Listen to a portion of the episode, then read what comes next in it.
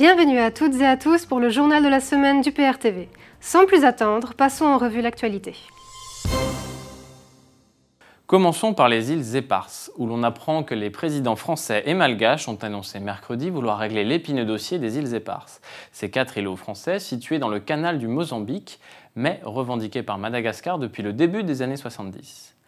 L'objectif est de mettre en place une commission mixte pour privilégier une négociation bilatérale et aboutir à une solution d'ici l'année prochaine à l'occasion du 60e anniversaire de l'indépendance de Madagascar. Les discussions risquent d'être difficiles tant les enjeux autour de ces petites îles sont importants. Ce sujet sera à suivre de près. Macron n'a pas vraiment donné l'habitude d'être un fervent combattant des intérêts français. Vente d'armes en France. Les ouvriers dockers CGT du golfe de Fosse ont annoncé qu'ils ne chargeront aucune arme, aucune munition pour quelle guerre que ce soit, en réaction aux révélations de Disclose. Ce média d'investigation affirmait en début de semaine qu'un cargo saoudien, le Bari Tabouk, devait prendre livraison en début de semaine de munitions de carton Caesar pour se rendre ensuite au port saoudien de Jeddah. Une livraison prévue alors que l'Arabie saoudite est accusée d'utiliser des armes françaises contre des zones civiles dans la guerre qui fait rage au Yémen depuis 2015. LBD à présent, où le député suisse Guy Mettan propose d'interdire l'exportation en France du lanceur de balles de défense de fabrication suisse face à ce qu'il considère comme des dérives. La démarche de ce député suisse, même si elle a peu de chances d'arrêter les exportations de LBD à destination de la France, met en avant une réalité. La violation des règles d'utilisation des LBD par certains services de maintien de l'ordre en France, qui utilisent un moyen défensif lourd comme une arme d'attaque. Moralisation de la vie politique à présent. Selon le canard enchaîné, 60% des ministres du gouvernement français ont fait l'objet d'un redressement fiscal l'an dernier. Les concernés sont des membres du gouvernement nommés en 2017 et durant le premier semestre de 2018.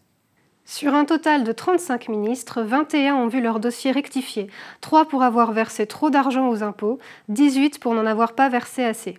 Plus de la moitié des ministres ont donc essayé de réduire le montant de leur impôt de façon frauduleuse.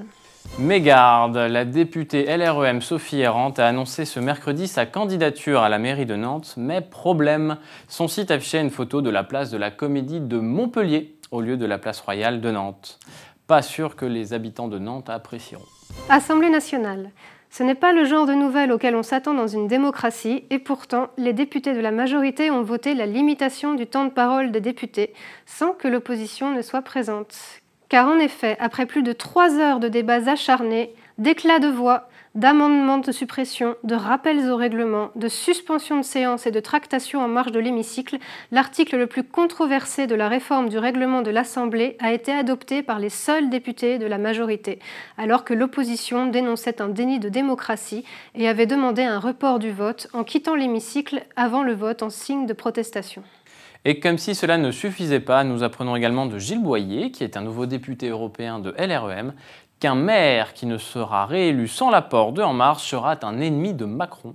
Macron qui lui veut remplacer des hauts fonctionnaires récalcitrants dès juin, à qui il reproche de freiner ses réformes.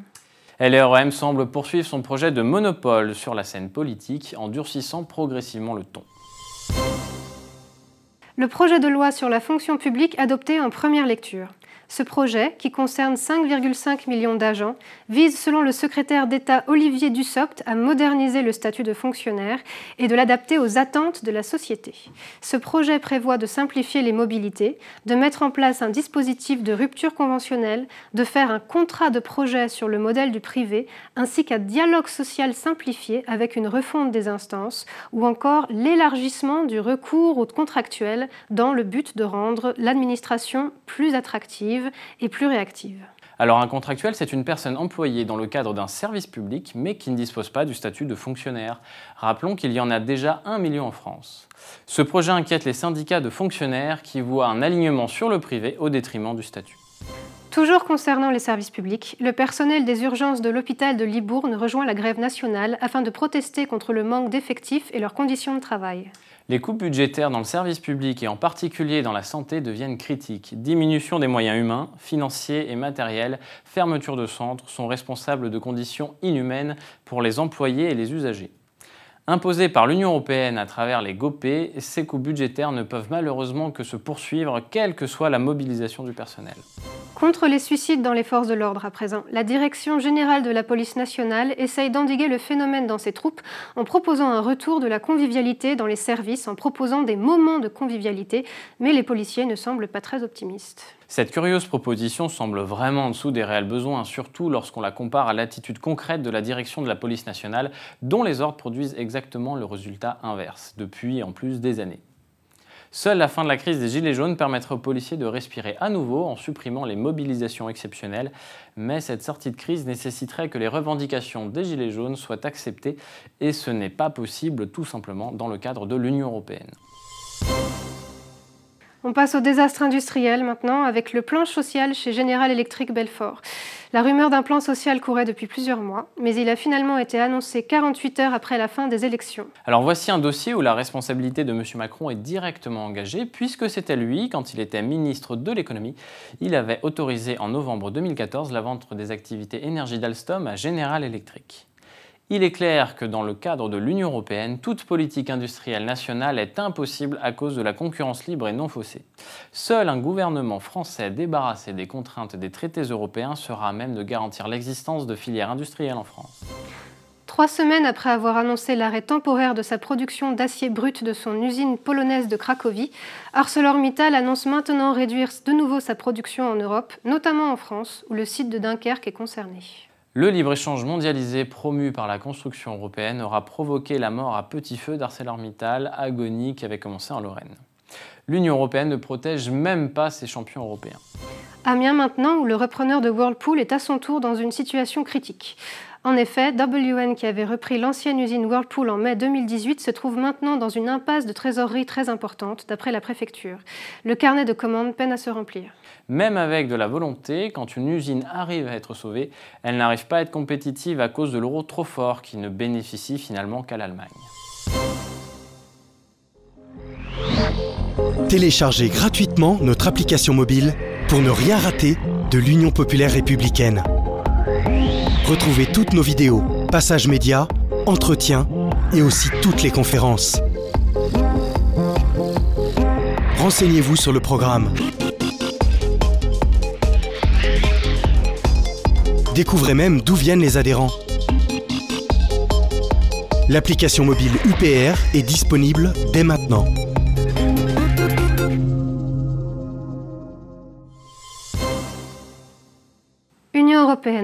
L'exécutif européen a plaidé ce mercredi 29 mai pour une ouverture sans plus attendre des négociations d'adhésion à l'Union européenne de l'Albanie et de la Macédoine du Nord, jugeant que les deux pays avaient fait les efforts demandés par les 27, à qui appartiendra le dernier mot? Alors dans un contexte où l'Europe craquelle de toutes parts, que le Royaume-Uni s'en va et que la situation financière italienne menace de faire s'écrouler l'euro, la Commission européenne ne doute de rien et réclame toujours encore l'élargissement de l'UE.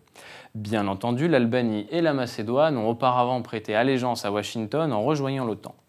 Mais qui va payer l'entrée dans l'UE de ces deux pays qui ne peuvent pas prétendre être des contributeurs nets et qui certainement recevront plus qu'ils ne donneront?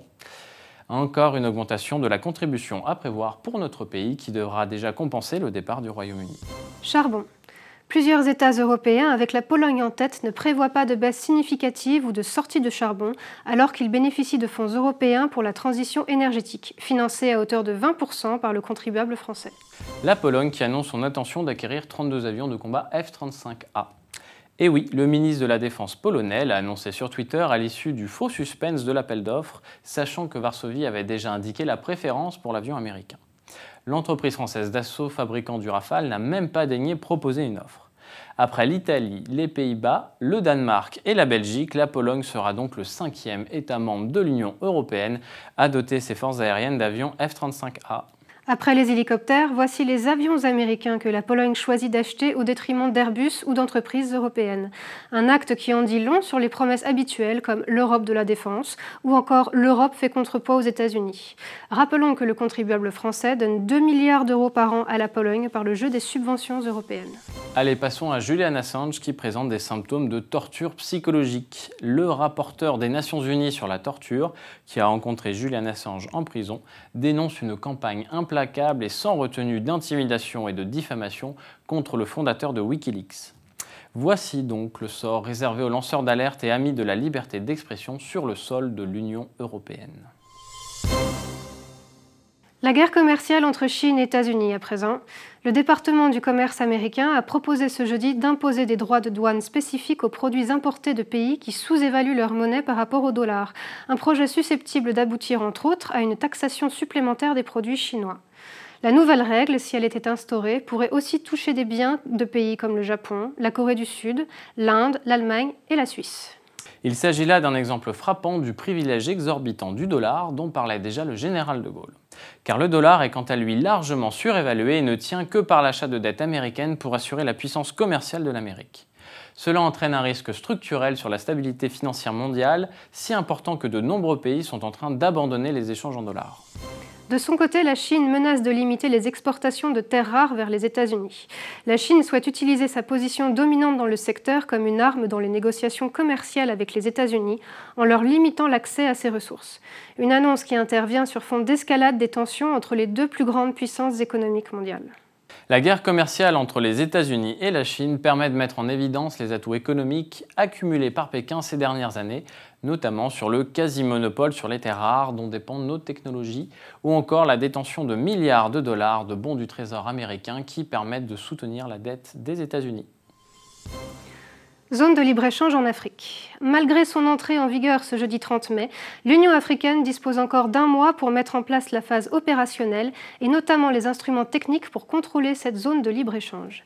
Signée le 21 mars 2018 par 49 États africains, la ZLEC a été ratifiée par 22 pays. Le Nigeria, plus grande économie du continent, ne l'a pas encore fait, mais la position d'Abuja est en train d'évoluer.